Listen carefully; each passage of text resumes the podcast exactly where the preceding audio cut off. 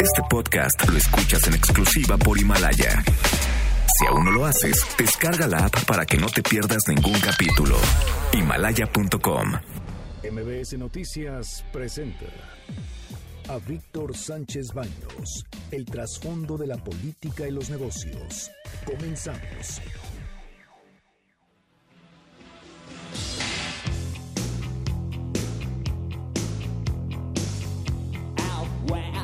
River broke, the bloodwood and the desert oak, holding wrecks and boiling diesels, steaming 45 degrees. The time has come.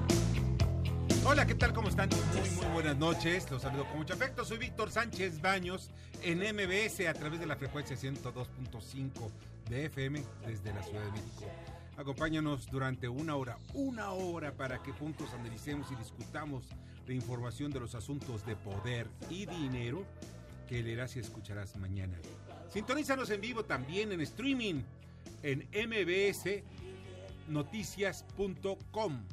Repito, mb, eh, mbsnoticias.com. Está conmigo Bernardo Sebastián Con un gusto de estar con ustedes y acompañados esta noche. y Carmen Delgadillo. ¿Qué tal? Muy buenas noches a todos. Debate. Comunícate. Comenta a Víctor Sánchez Baños en MBS. Twitter, arroba B. Sánchez Baños y arroba MBS Noticias.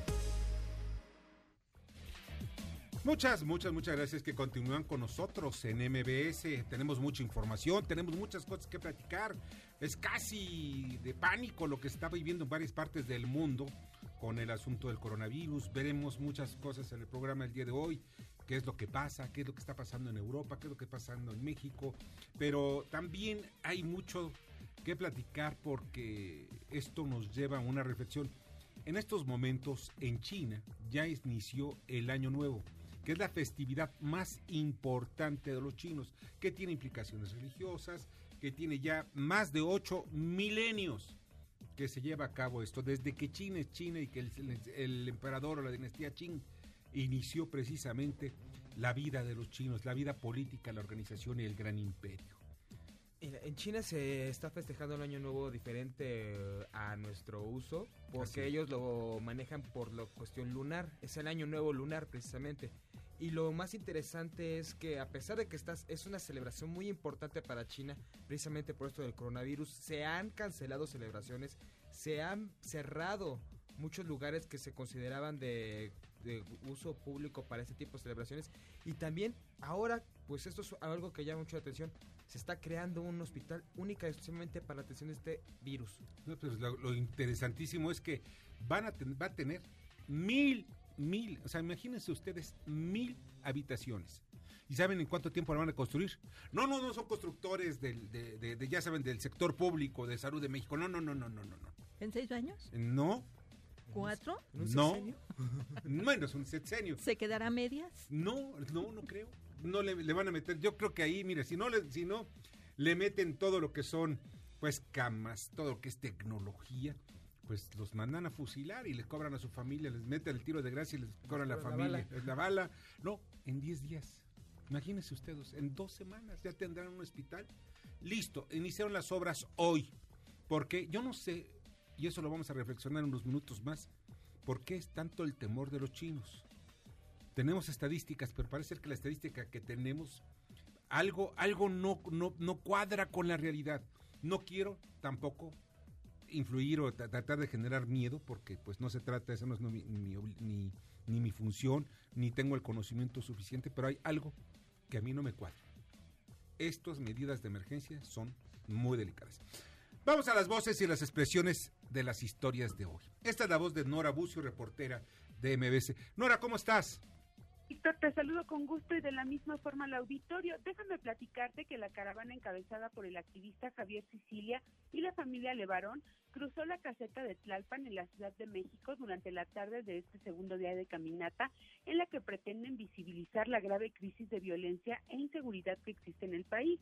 El también poeta Javier Sicilia hizo un llamado para que este sábado los ciudadanos víctimas se sumen de manera silenciosa y solemne a un evento que se realizará en la Estela de Luz en la Ciudad de México, en donde se hablará de la falta de resultados de la estrategia de seguridad impulsada por el gabinete del presidente Andrés Manuel López Obrador.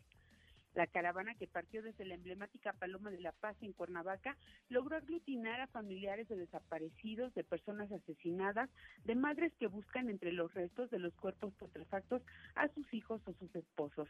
En su breve mensaje ofrecido en la caseta, Sicilia llamó a los mexicanos a sumarse en la exigencia de una estrategia de seguridad que sea eficiente y que garantice a los ciudadanos la tranquilidad.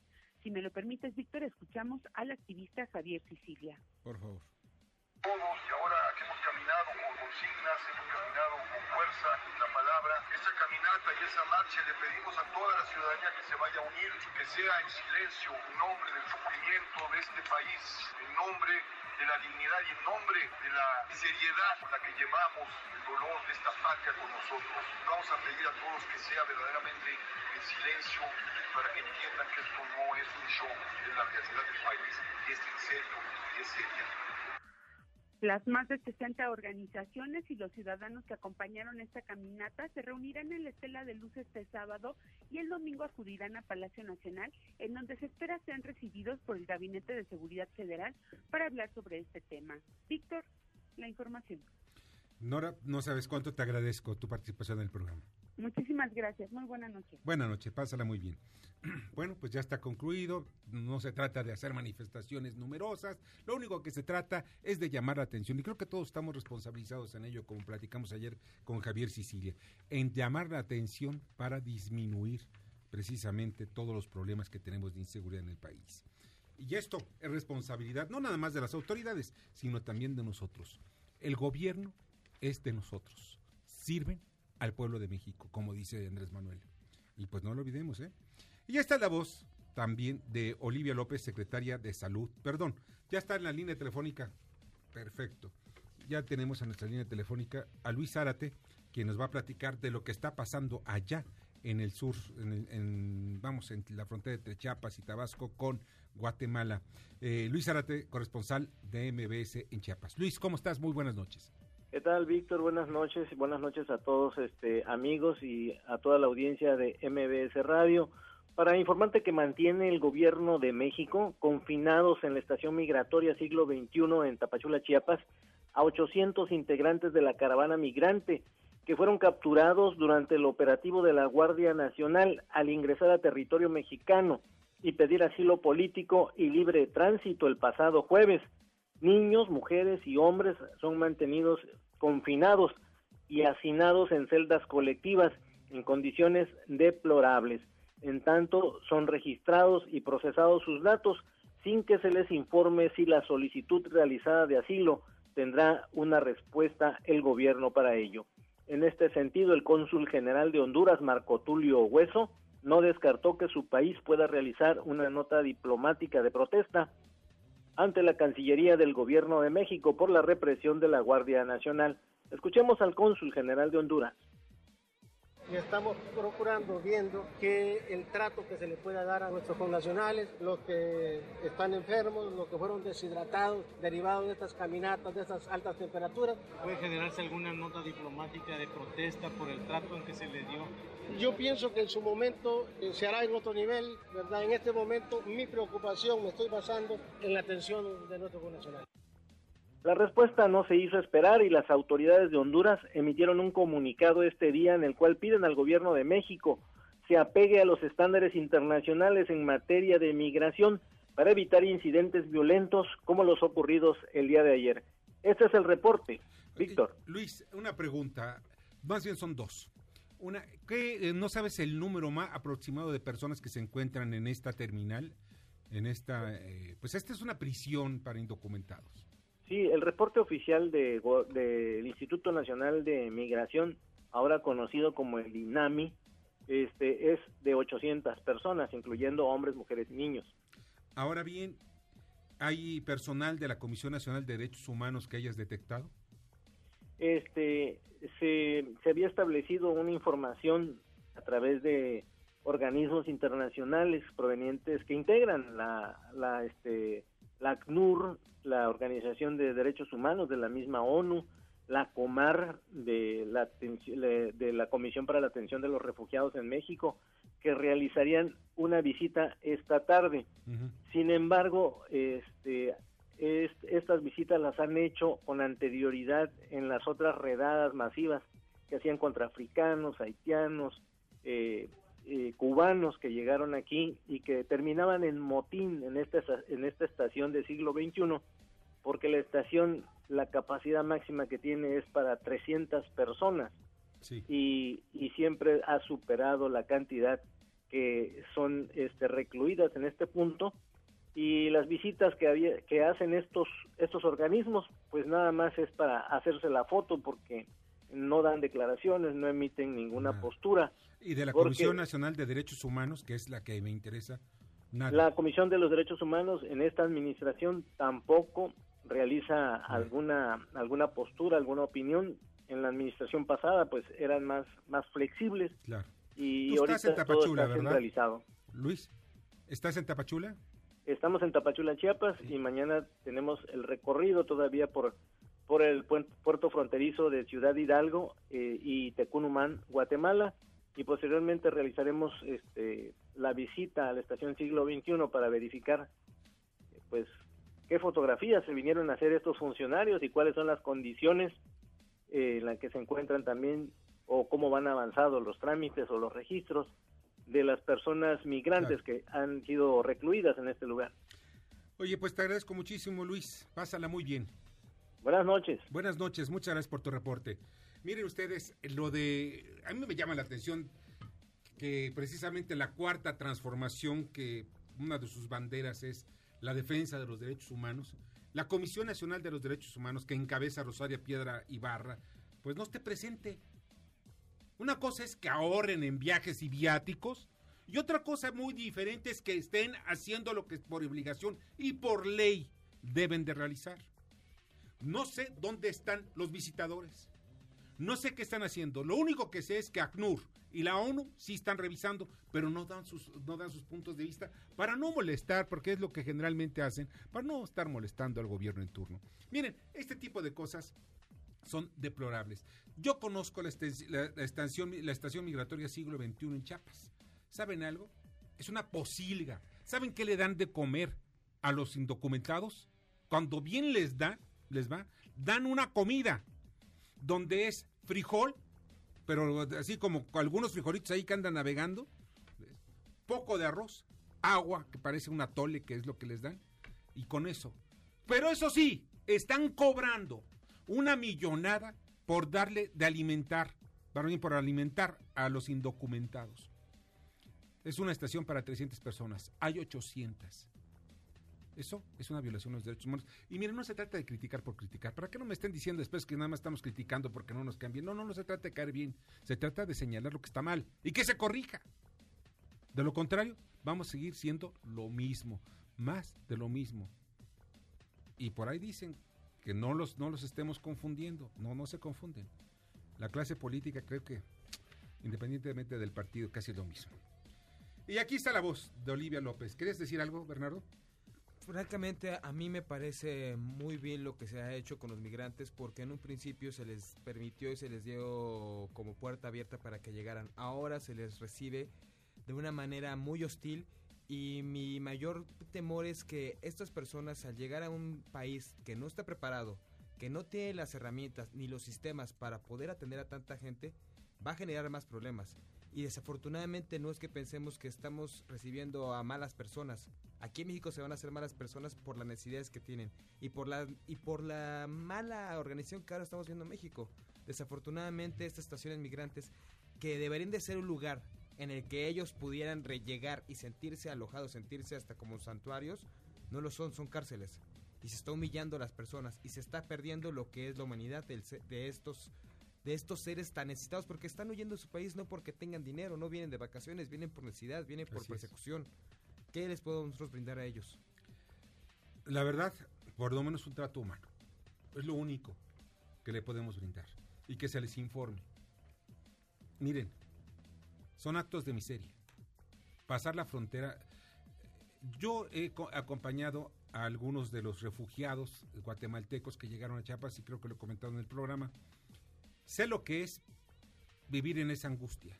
En aquellos años, en los principios de los ochentas, cuando también Centroamérica vivía y estaba convulsionada por una revolución sandinista que dejó igual o peor a los nicaragüenses y que en Salvador también pegó esa revolución y que los dejó peor de como estaban antes. O sea, una revolución que no sirvió para nada. Pero en fin, son los pueblos y como dice, eh, como bien dejó claro Benito Juárez, entre las naciones, las entre los individuos como entre las naciones el respeto al derecho ajeno es la paz. Miren, vamos a ponernos en contacto en estos momentos y estamos haciendo la llamada telefónica hasta Cuba con un personaje que de verdad para mí es uno de los políticos cubanos eh, emblemáticos. No voy a hablar con él de asuntos eh, políticos, pero vamos a hablar de- de su historia. Miren, Roberto Robaina. Roberto Robaina, él fue ministro de Relaciones Exteriores en el gobierno, bueno, todavía en, la época de Fidel Castro, allá a principios de los noventas. Un joven, un joven muy inteligente, quien llegó a, pues, a su país a colocarse, pues precisamente en los niveles donde eran escuchados y seguía las instrucciones de Fidel Castro. Él estuvo siempre disciplinado a lo que Fidel Castro le indicara. Alguna ocasión yo me encontraba en La Habana en 1994 y 95 y platiqué con Fidel Castro aquella ocasión, hice una entrevista que se publicó en el Heraldo de México, en el antiguo Heraldo de México, y platicábamos precisamente sobre un tema que para mí era muy importante desde el punto de vista político, pero tenía yo una reunión con varios intelectuales cubanos. Un amigo mío, Daniel Chavarría, que para mí considero que es uno de los mejores eh, novelistas del tema policíaco, que hizo una novela que se llamaba, que se llama más bien El Ojo de Indimenio, en dos versiones, una casi de unas 125 páginas y otro libro de 400 con una calidad increíble. Él era, él es colombiano y pues llegó a La Habana y me lo platicaba tan, tan fresco. Eh, llegó a La Habana después de secuestrar un avión y le dijo al piloto, oye chico, a La Habana, a Cuba. Y le dijo el piloto, pues adelante, vamos. Salía de, salía de, de, Bogotá rumbo a Medellín, dice, pero no tengo suficiente gasolina, no combustible, así que hasta donde llegues. Y como empezó a darse cuenta que el avión estaba haciendo como una curva, y le dijo, tú me estás llevando a otro lugar que no es La Habana. Y le dijo, mira, tú no conoces de navegación. No conoces porque el planeta, el planeta Tierra es curvo. Y por eso se hace una pequeña curva. Pero en fin, ¿ya lo tenemos en la línea telefónica? Todavía no. Vamos a un corte y regresamos. ¿No? Ah, ya está, ya está en la línea telefónica. En un nada más. Lo que pasa es que no son fáciles las comunicaciones en Cuba y esperemos de que estemos ya, ya rápido. Ah, vamos a hacerlo a través de celular. Sí, perfecto. Vamos a conectar, hacer una pequeña operación técnica aquí de ingeniería para platicar con Roberto. Y, y uno de sus, de, de lo nuevo que tiene Roberto Robaina y que quiero dejarles muy claro, es su faceta, bueno, primero como, como diplomático, que fue excelente, y ahora como pintor. Roberto, ¿cómo estás? Muy buenas noches. ¿Me Muy escuchas? buenas noches. Muy buenas noches. A ver, ¿sí, sí se está escuchando? A ver, espérame un segundito porque ya sabes que el- esto de la tecnología luego nos falla está en varias partes del mundo. A ver, ¿me escuchas? Yo le escucho perfecto. Ah, perfecto. Yo le escucho perfecto, sí. Ok. Roberto, independiente, ahorita nos estás hablando de dónde, desde La Habana o de dónde? De La Habana, de La Habana. De La Habana. Exactamente, de La Habana. Que siempre es un lugar sí. Sobre todo su gente. Sí, es un, es- es un lugar precioso, sobre todo por su gente, exactamente. No es mi tierra, porque mi tierra es Pinar, pero Pinar hace muchos Río. años que vivo en La Habana. Sí, Pinar Sí, soy de Pinar del Río. soy del occidente, bastante cercano a ustedes. Sí, sí, cierto. Dice que de Pinar del Río se puede ver Mérida. La luz cuando menos algunas noches. ¿no? Oye, Roberto, Ah, fíjate que me da mucho gusto escucharte y alguna vez me presentaron contigo en 1994, por ahí, por esa época, en una visita que Cuando yo hice yo- a La cuando- Habana. Cuando yo era joven. Cuando, era joven. cuando éramos jóvenes, ¿ves? cuando éramos muy jóvenes y disfrutábamos Éramos- muchísimo también el, el visitar La Habana porque independientemente de todo, yo tenía varios amigos allá, le comentaba ahorita al aire, a un escritor colombiano que vive en La Habana, que se llama Daniel Chavarría, que es un escritor Ajá. de novelas policíacas, de Titón, que el, el- que, que paz Oh, descanse. De- El maestro Titón, Titón, que es- una, una leyenda en la industria cinematográfica. Así es, en el cine cubano. Eh, pues tuve yo oportunidad de conocer a muchos de, usted, de ustedes, porque tú también formabas parte, muy joven también, pero formabas parte de ese, de ese, de ese grupo de, de- de intelectuales también. Oye, eh, pues ahora veo una faceta que tú tienes, ya no eres diplomático, por ahora ya estás dedicado a otras cosas. Este, bueno, pero tienes, ahora eres pintor. Y veo algunas de tus obras, las vi y nuestra amiga en común, Esther Aduna, no, me lo platicó, le dije, es un hombre brillante, ¿no? Porque tú dejaste huella en la diplomacia moderna de Cuba. Y Gracias, pues gracias. platícame, platícame de, de- de tu obra, ahora tu obra pictórica. ¿Qué es lo que te mueve precisamente en estas obras? Eh, mira, Víctor, eh, ahí quiero los antecedentes de, mi inclinación a las artes visuales. O sea, yo en, en mi época de joven me tocó mucho buscar una manera de comunicarnos de manera muy especial con los universitarios y con los jóvenes en general. Y, y había que, que comunicarse con un nuevo discurso gráfico. Me acerco incluso a, la- a lo que en alguna medida es parte también de las artes visuales, al diseño gráfico para la política. Y fue un momento de hacer grandes campañas que intentaran transmitir valores, movilizaciones, y me incliné mucho por ese diseño que personalmente me dedicaba a hacerlo. Soy matemático de profesión y mi profesión realmente ayuda mucho a esas cuestiones. Realmente mi primera inclinación es esa. Cuando ya termino en la diplomacia, que, que intento reabrir mi camino, me acuerdo de no solo lo que hice gráficamente para el diseño, sino lo que también la diplomacia me dio la posibilidad de ver en el mundo. Claro. Dice que lo que uno ve en el mundo se queda en, en el disco duro, por llamarlo de alguna manera. Y entonces decidí retomar eso, más que vincularlo a la política y a las campañas, vincularlo a una manera de expresión. O sea, intentar expresar lo que tengo por dentro, lo que siento y, y llevarlo al lienzo. Y descubrí, descubrí una nueva pasión y, y volví a nacer. Pues sí, cierto. eh, el arte te, te renueva. Renaces con el arte cuando te redescubres que eres ¿Me creativo, ahora? ¿no?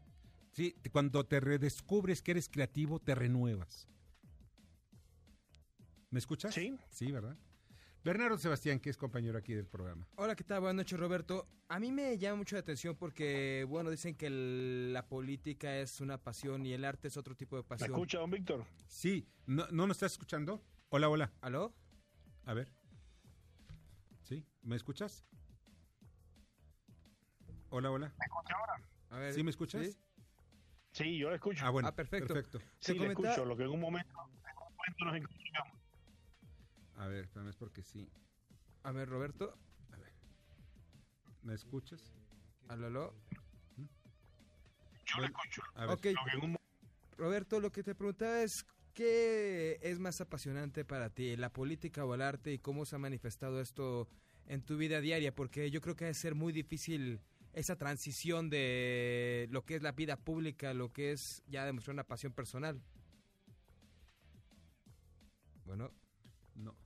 Creo que ya También la vida le enseña a uno que, que presentan oportunidades. Lo importante también es eh, saber a, mm, saber adaptarse al tiempo que se vive.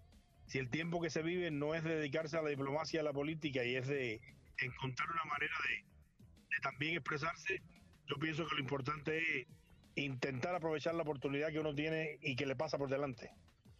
Pues Roberto, de verdad, tenemos un poquito complicada la comunicación, pero de verdad deseo que vendas muchos cuadros. Vi algunos que se refieren también a la Revolución Cubana, al icónico. No lo escucho. A ver, es- espero que vendas muchos cuadros, a ver si ya me escuchas. En muchos cuadros en México y en, varios, en otros países. ¿Ves? Sí, está muy complicada la Parece- comunicación. Sí. A ver si, si pueden ustedes este, ayudarme aquí en el control técnico. Pues vamos a ver si lo re- podemos recuperar la llamada. Eh, vamos mientras son los mensajes y regresamos.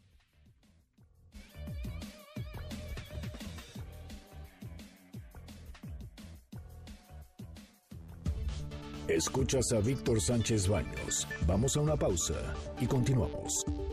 Este podcast lo escuchas en exclusiva por Himalaya.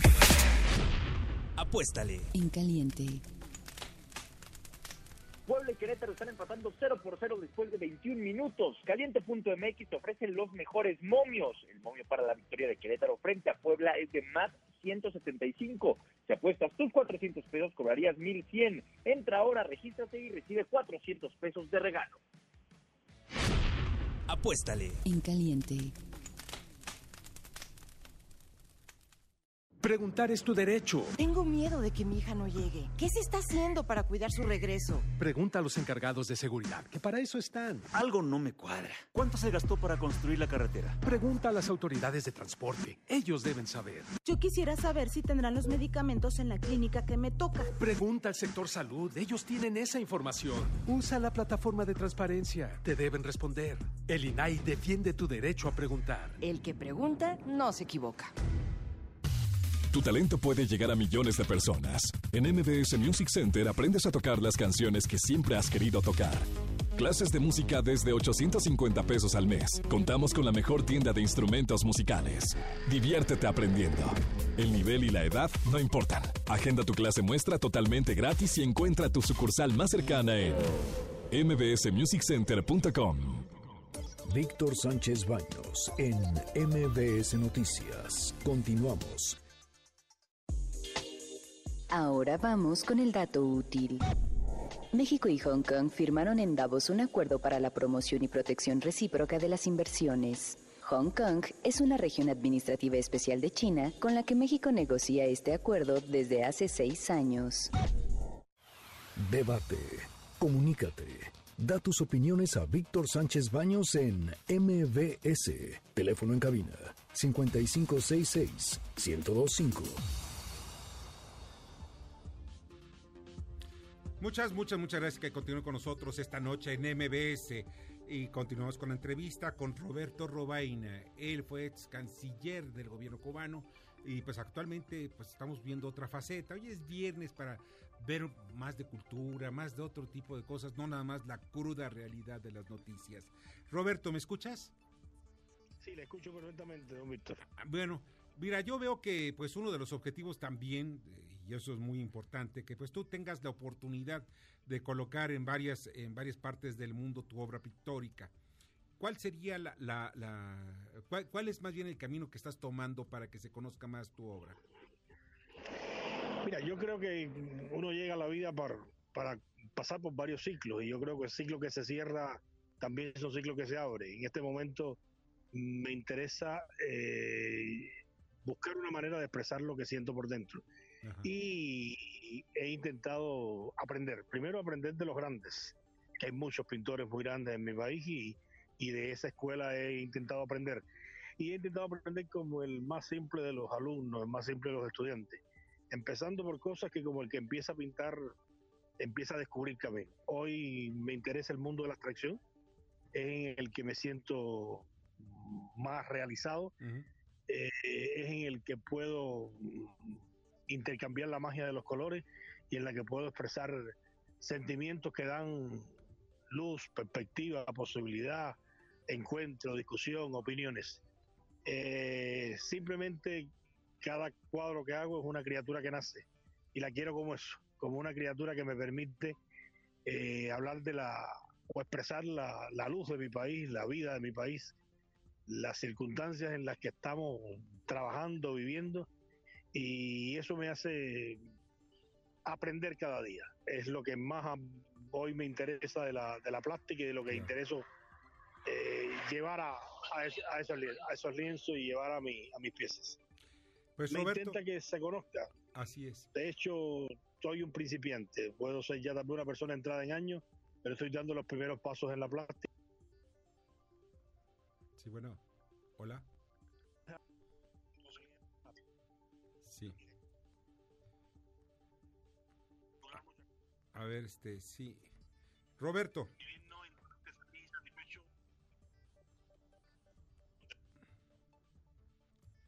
Bueno, Roberto, pues mira, ya tenemos un poquito más la comunicación. Espero que vendas muchos cuadros y que pues eh, tengas la oportunidad también, tengamos la oportunidad de verte también otra vez en, el, en la vida diplomática. Te agradezco muchísimo que hayas estado con nosotros esta noche. Bueno, sí, es, muy complicado. Entonces, pues Roberto Robaina, ex canciller del gobierno cubano, eh, pues hace algunos ayeres y pues un todo un personaje, un hombre que conoce todo el mundo, sin exagerar, todo el mundo, más de 120 países. Y yo tuve la oportunidad de conocerlo en Cuba, pero también en sus actividades ya diplomáticas. Y ya está con nosotros Leo Augusto. Buenas Leo, noches, ¿cómo estás? Víctor. Buenas noches. ¿Cómo estás? ¿Qué nos tienes hoy? Pues fíjate que perdí mis lentes No me digas. y no sé distinguir un acto de censura de un voto democrático como pasó ayer en Cámara de Diputados, ¿te acuerdas? Con La, sí. Sí. Pobrecitos, ¿no? Y de veras no distingues. eh, eh, No, no, no veo así como como AMLO otros- lo veo como Dios. Hay unos que dicen que no los ve y no los oye. y Sí. ¿Sabes qué? Pero, pero en fin, y tu corona, perdón, iba yo a decir tu corona, No. porque ya estamos hablando del coronavirus, perdón. Y tu sexenio de lágrimas. Ahí viene, Ahí con viene. todo. Sí, ese sí trae visión 2020. 2020, vamos a ver.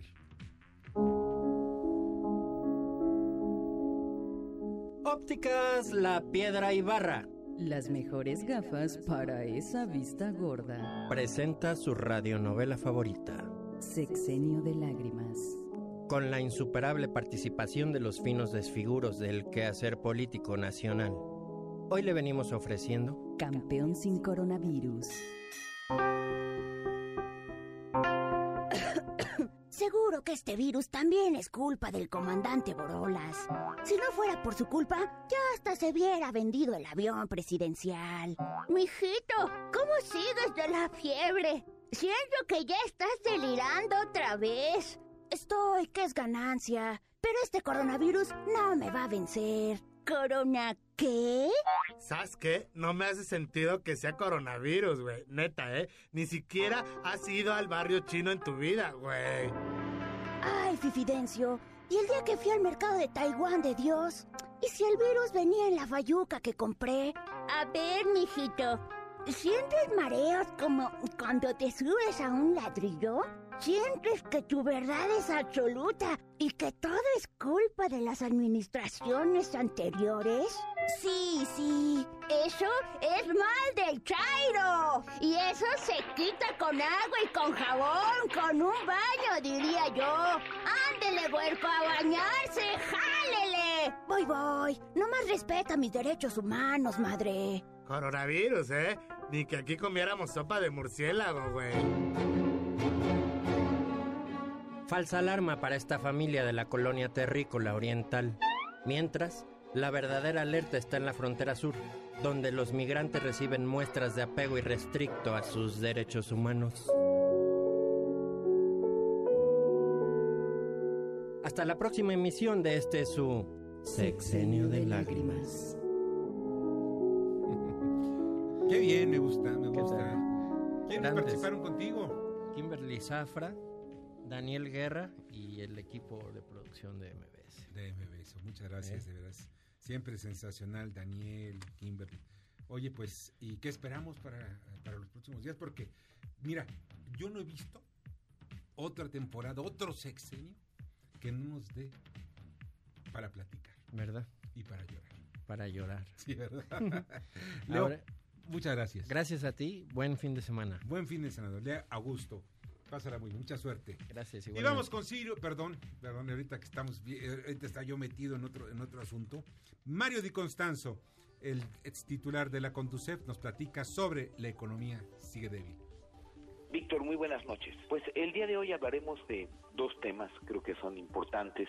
El primero es, se tienen datos, cifras de los últimos indicadores de la actividad económica al mes de noviembre. El índice de actividad industrial, pues muestra un retroceso de 0.8% en el acumulado y aunque se nota una leve mejoría, pues aún la economía mexicana no da signos de fortaleza. Por el otro lado, el día de hoy también se presentó el índice de ventas al consumidor, que también muestra datos que en la economía mexicana aún no se ven signos de recuperación. Pero el más preocupante es el índice de la construcción, que muestra una, pues yo te diría, un desplome total en números, es la cifra más baja desde el 2009. Esto nos hace ver que 2020 será un año muy complicado, sobre todo la primera mitad del año. Esto lo señalo pues para que las personas tomen sus provisiones. Tenemos que ser muy cuidadosos en el manejo de nuestras finanzas, muy cuidadosos en el tema del endeudamiento, porque pues no se sabe cómo va a reaccionar la economía. Y aunque la firma del TEMEC pues es prácticamente un hecho, esto no tendrá efectos en el corto plazo. Yo creo que las inversiones, si es que llegan, pues se estarán perfilando sobre todo para el 2021. Esto nos debe tener pues muy muy lo debemos de tener muy en cuenta puesto que eh, la economía mexicana no va a reaccionar bien en el primer semestre del año y esto sin duda afectará los bolsillos y las finanzas de las personas, para lo cual pues habrá que ser muy cuidadoso. Este sería mi comentario de esta semana, deseándote un buen fin de semana a ti y a todo tu auditorio. Escuchas a Víctor Sánchez Baños. Vamos a una pausa y continuamos. Este podcast lo escuchas en exclusiva por Himalaya. Víctor Sánchez Baños en MBS Noticias. Continuamos. Ya regresamos con el dato inútil. Entre 2014 y 2017, la economía de Hong Kong creció a una tasa media anual de 2.8%. Su principal mercado de exportaciones es la República Popular de China. Facebook, Instagram y LinkedIn. Víctor Sánchez Baños. Tu voz se escucha en la radio.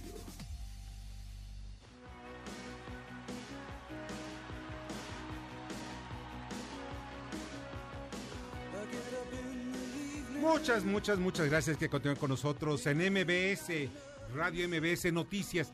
Y yo ya es viernes, ya deben estar preparados para irse a la fiesta quizá, o en otros casos para irse a descansar después de una semana de arduo trabajo. Miren, eh, hay algo que no deja de preocuparme y que a mí me llama la atención, sobre todo por el manejo que están dando desde China y algunas autoridades. Hoy precisamente vemos que la Organización Mundial de la Salud está en alerta. No ha dicho que todo el mundo ya debe declararse con una pandemia con este asunto de la, del coronavirus, eh, un virus que está, pues tiene las mismas características que la gripe. Pero miren, hay varias cosas que es importante destacar. Hay 850 infectados en el mundo, de los cuales 830, o sea, la mayoría están en China. Y allá han muerto ya 45 personas aproximadamente.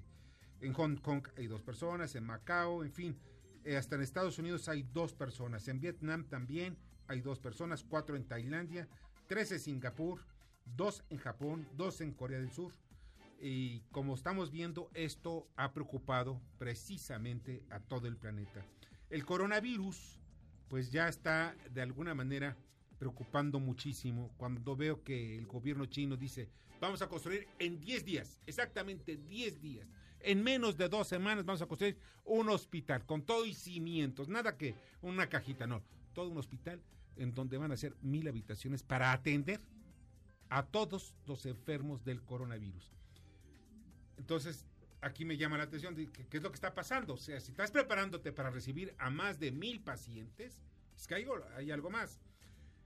El gobierno mexicano dice, no se preocupen, sobre todo en la Ciudad de México, no hay problema. ¿Para qué se preocupan por tanto, no?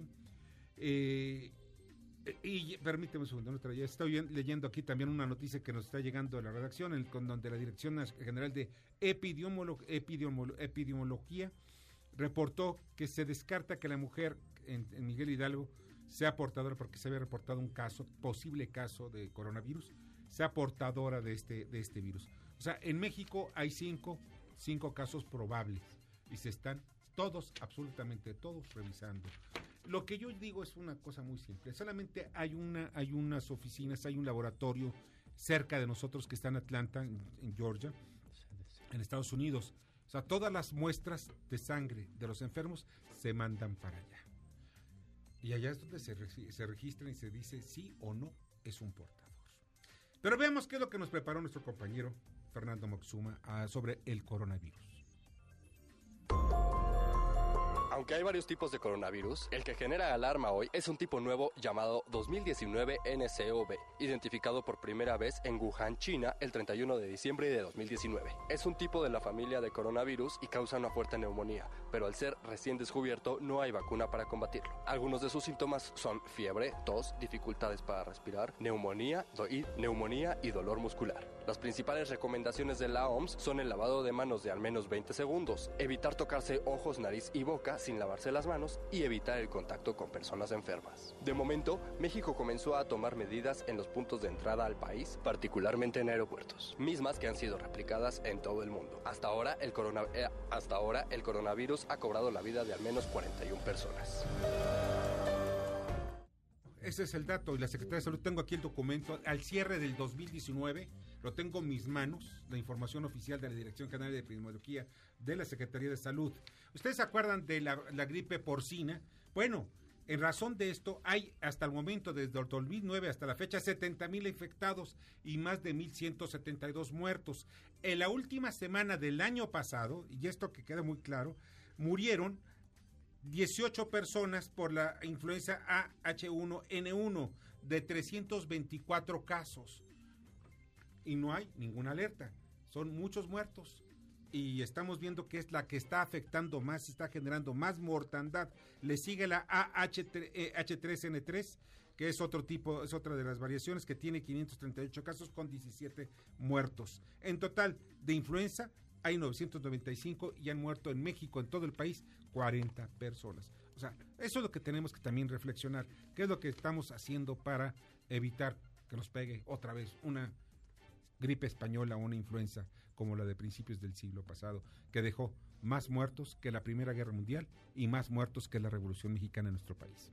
Y miren, ya está en la línea telefónica y le agradezco muchísimo porque es uno de los temas importantes eh, que estamos nosotros viendo es precisamente Guillermo, eh, eh, quien, mira, antes de que yo pase, pase con Guillermo Arriaga, que es un escritor, quiero platicarles un poco que él ganó el premio Alfaguada de novela por Salvar el Fuego. Guillermo, ¿cómo estás? Muy buenas noches. Hola, ¿qué tal? Buenas noches, muchas gracias por la entrevista.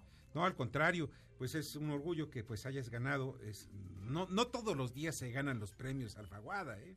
O sea, son uno de los más cotizados de habla hispana. Sí, la verdad estoy muy contento, ha sido un sueño de muchos años ganar este premio y ahora que por fin lo conseguí, pues estoy la verdad muy contento y muy feliz de haberlo obtenido. Oye Guillermo, eh, platícame un poco más sobre tu novela Salvar el Fuego, que es con la que ganaste precisamente este premio. Mira, es una novela que se, que se relata en, en varias voces. Hay, son cuatro voces fundamentales. Una es la primera persona que narra Marina, una coreógrafa casada con tres hijos, otro se narra en segunda persona, que es eh, el hermano de la persona que se enamora Marina, y la tercera es una tercera persona que, que narra todo un México en descomposición. Es una mujer muy rica que se enamora de alguien que está en las antípodas de su clase social y económica y a través de eso va descubriendo un, un México completamente paralelo del que no tenía ni idea.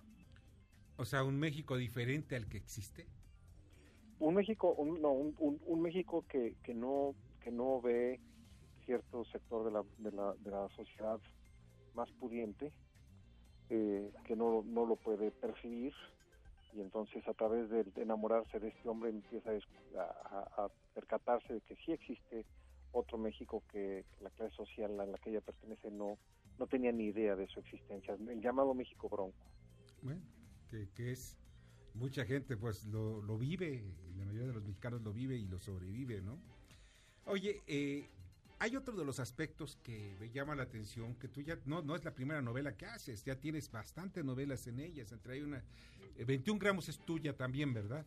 Sí, 21 gramos es mía, Amores Perros, Babel, que ha servido de guiones también para, para algunas películas Esas, esas, no eran, esas, esas no eran novelas, eso lo escribí directamente para el cine. Amores Perros, 21 gramos, Babel, Los Tres Entierros y la película Fuego, las escribí directamente para el cine.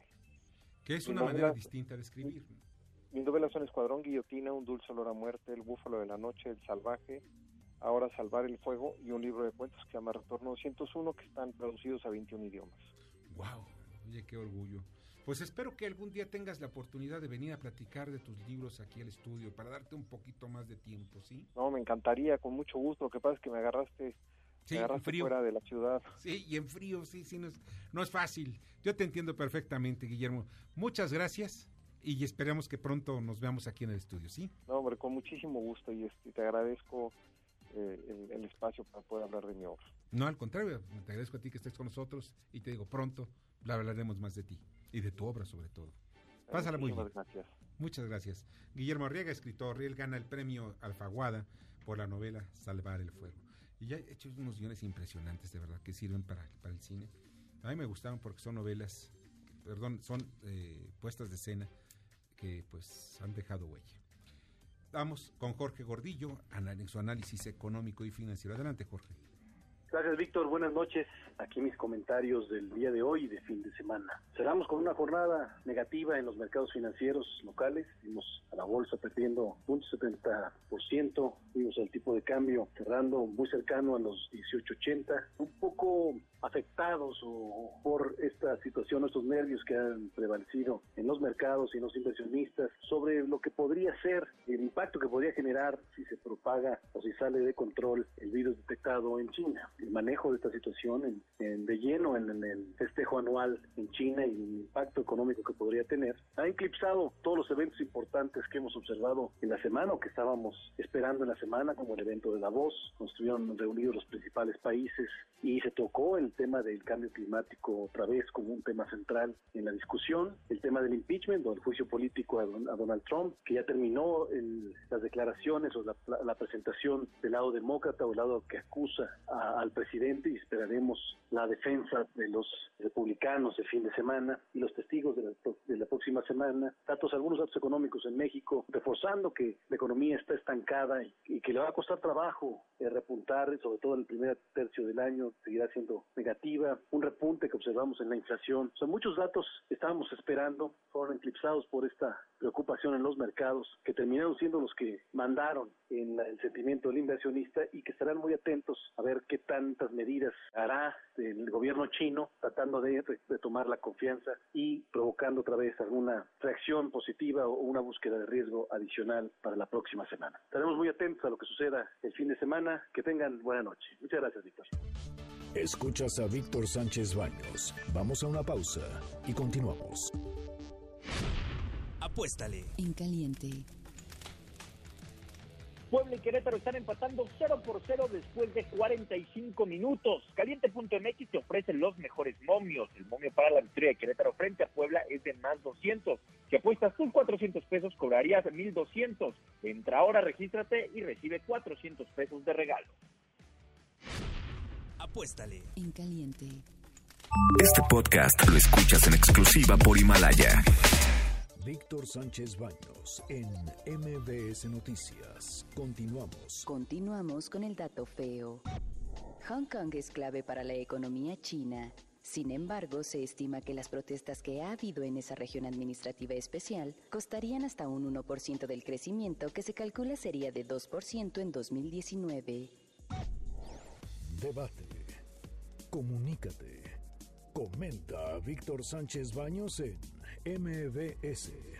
Twitter, arroba B. Sánchez Baños y arroba MBS Noticias. Muchas, muchas, muchas gracias que continúen nosotros en- con nosotros en MBS. Bernardo Sebastián. Amigas y amigos, hoy en día todos tenemos una gran historia que contar, y qué mejor que hacerlo en Himalaya, la aplicación más importante de podcast en el mundo. Llega a México, no tienes que ser influencer para convertirte en un podcaster. Descarga la aplicación Himalaya, abre tu cuenta de forma gratuita y listo, comienza a grabar y publicar tu contenido. Crea tus playlists, descarga tus podcasts favoritos y escúchalos cuando quieras sin conexión. Encuentra todo tipo de temas como tecnología, deportes, autoayuda, finanzas, salud, música, cine, televisión, comedia. Todo está aquí para hacerte sentir mejor.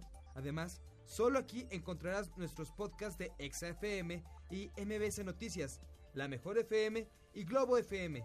Ahora te toca a ti. Baja la aplicación para iOS y Android o visita la página de himalaya.com. Himalaya, la aplicación de podcast más importante a nivel mundial, ahora en México. Muchas gracias, Bernardo Sebastián, te agradezco muchísimo. Y ya se encuentra con nosotros Daniel Paulino. ¿Cómo estás? Víctor, buenas noches, muy bien, muchas gracias. ¿Qué nos estás hoy? Esta semana Javier Hernández cerró su fichaje para, con el Galaxy de Los Ángeles de la MLS. Oye, hizo una revuelta con sus declaraciones, ¿verdad? Demasiado, sí. El traspaso se concretó en 10 millones de dólares que el club estadounidense le pagó al Sevilla, que era el dueño de su carta. Firma por tres años con opción a uno más y un salario que se estima será de entre 6 y 7 millones de dólares al año. Se tiene proyectado que al año el Galaxy genere entre 40 y 50 millones por el uso de la imagen solamente de Javier Hernández. Entonces recuperaría en un año prácticamente todo lo que invirtió y los otros siguientes dos años y, y el posible tercero o cuarto generaría aún más. De... Oye, pero, pero al final de cuentas, ¿qué es lo que tanto generó inquietud porque dejó Europa? Más que nada sí, porque se acaba su, su, llamado sueño europeo, se acaba su carrera en Europa y difícilmente va a llegar a un equipo europeo de cierta importancia o trascendencia a estas alturas a volver a, fi a, ficharlo. Entonces sí es un inicio de lo que se supone sea el, el, retiro de Javier Hernández. Pero sigue siendo Chicharito, o sea, sigue trayendo en su jersey el, el Chicharito o, o ya lo ponen como Javier Hernández. Porque no. yo creo que lo que vale es la marca de Chicharito, ¿no? Sí, así es. Y siempre se ha mantenido a nivel de clubes. Recordemos que en selecciones nacionales no puedes utilizar ningún seudónimo, tienes que traer tu apellido. Pero Chicharito sí, ya es una marca registrada para cada club que, que lo contrata. Oye, Chicharito, al final de cuentas, mira, a mí me cae bien, ¿eh? Y además es uno de los brillantes jugadores mexicanos. Eh, hay una pregunta que quiero porque yo soy un neófito en man manejo deportivo, pero será estará al mismo nivel o superior a Hugo Sánchez. A cinco pichichis, ¿no? Generó demasiada polémica al declarar el día de ayer que regresaba al, a Estados Unidos como leyenda ya. Generó demasiada polémica por el hecho de saber si es en verdad una leyenda o no. Me parece que si nos ponemos estrictos en el tema leyendas en el fútbol, hay pocas y México no ha generado ninguna. Si nos ponemos estrictos en el sí, tema de fútbol, México no ha generado ninguna leyenda. Si queremos tribalizar el término, trivializar, perdón, sí podremos considerar a Chicharito, yo creo que sí lo podríamos considerar dentro de esa lista en la cual está Hugo Sánchez, uh -huh. Rafa Márquez, quizás Chicharito y tal vez Cuauhtémoc Blanco en el argot mexicano pero si nos basamos estrictamente en lo deportivo, en lo que significa ser una leyenda del deporte y del fútbol en específico, México no ha generado ninguna leyenda. Oye, y para acabar su carrera, ¿crees que le haga a México y crees que sea un buen contrato o regresa a México para pues hacer pase de balones y vender boletos por el nombre? Difícilmente creo que regresa a México a estas alturas. Firma con el Galaxy por tres años, recordemos Chicharito tiene 31 entonces llegaría ya con 35 años, el sueldo que ya va, va, a tener difícilmente va a llegar, en el mejor de los casos para, para, llegaría a Chivas a retirarse, pero por amor a la camiseta y no para rendir futbolísticamente. Ahora, eh, tú mencionaste a Cuauhtémoc Blanco, pero, Cuauhtémoc Blanco nunca estuvo en las grandes ligas. El pro, sí, el problema es este de Cuauhtémoc, pero en jugaba en, horrible, en ¿eh? México, en México sí rindió, es la cuestión. En México sí, sí. no, no, no, sí es una, una figura agarre. aparte. Hasta ganó una gobernatura, imagínate. Man. Así es. Pero decías. Pero el problema radica en que pues queremos eh, trivializar este término de leyenda cuando en el estricto tema de fútbol hay que ser claros, México no ha generado ninguna leyenda. Yo me acuerdo de una, cuando yo era niño, le decían el Jamaicón Villegas. Jamaicón. Y les voy a platicar una anécdota del Jamaicón Villegas que luego se lo reflejo en algunos de mis compañeros, el algunos columnistas, ¿no? El síndrome del Jamaicón. Y si era cierto. Él viajaba, cuando viajaba, él quería regresar a México. Sí. Algunas veces lo agarraban en el equipaje con sus chiles serranos, ahí llevaba sus chilitos. Él llegó a declarar en un partido que perdió en Inglaterra 8-0 México, llegó a declarar que no jugó bien ese partido porque extrañaba a México, porque no había comido su birria, extrañaba a su madre y así. Sí, sí, extrañaba a su tierra. Y por eso es el síndrome del jamaicón que, ah, ¿cómo se da? No, no, hay, hay, familias que se han deshecho por el síndrome del jamaicón. Debía ya estar el síndrome del jamaicón entre las enfermedades, men no, no, no, no son enfermedades mentales, pero sí entre, las, entre los problemas o caprichos psicosomáticos, psicosomáticos terribles que te hacen regresar del éxito en el mundo a tu terruño. Por Fíjense qué terrible está. Oye, ¿qué más nos tienes? Este, inicio de la jornada de la Liga MX, partidos importantes, pues La verdad siguen siendo pocos, el torneo apenas va, va arrancando jornada 3. el Cruz Azul sigue con problemas de fichajes, no encuentran un director deportivo y una estructura que, que los lleve a salir de ese hoyo. Hay un relajo entre eh, más arriba entre sus directivos, imagínate. Y mientras tanto Monterrey sigue imponiéndose campeón de Liga MX. Viene contra, las contra los Pumas. Y lo mejor de todo es que sigue contratando extranjeros. Va a anunciar próximamente a Matías Craniviter, un argentino de 27 años, jugador importante, pero que demuestra que en el norte no les importa gastar. El hecho es mantenerse en el tope de la liga. No, pues ahorita en los cuerdos de la luna. Daniel, te agradezco muchísimo. A ti, Víctor. Muchas gracias, Daniel Paulino, con el otro aspecto, del otro ángulo de los deportes. Y vamos a las columnas político-financieras que leerán el día de mañana en los periódicos diarios de la Ciudad de México. Ubaldo Díaz, adelante. Víctor, buenas noches. Mañana en los casos en el Día de la Razón, hablamos de esa afirmación de Ricardo Monreal. El senador está preocupado porque no se restrinjan derechos de los usuarios en plataformas digitales. Propone un debate con expertos para la reforma de la Ley Federal de Protección de Datos Personales en posesión de los particulares, a fin de construir una legislación que establezca y regule el derecho al olvido en dichas plataformas. Es un tema, todo un tema, porque implica a millones de de usuarios. Un abrazo, Víctor. Muchas gracias, Ubaldo. Te agradezco mucho. Julio Brito noches a ti y a tu auditorio. Fíjate que el gozo se fue al pozo en la relación de México con los Estados Unidos después de que pues todo el mundo disfrutaba la firma y la aprobación por parte del Congreso de los Estados Unidos del llamado TECMEX. Pues ahora resulta que el Departamento de Comercio de los Estados Unidos determinó que México cometía prácticas dumping contra el acero de los Estados Unidos. Esto quiere decir que México está vendiendo más barato el acero gracias a una serie de subsidios que recibe por parte de los gobiernos. Por ejemplo, en el caso de China dice que hay un sobreprecio o un apoyo del gobierno del 6.70%. En el de Canadá, que también fue sancionado, es del 61.7% hasta el 154%. Y en México, pues resulta que fue del 30.58%. Pues esta luna de miel que se esperaba fuera más larga, más prolongada y beneficiosa para México, pues quedó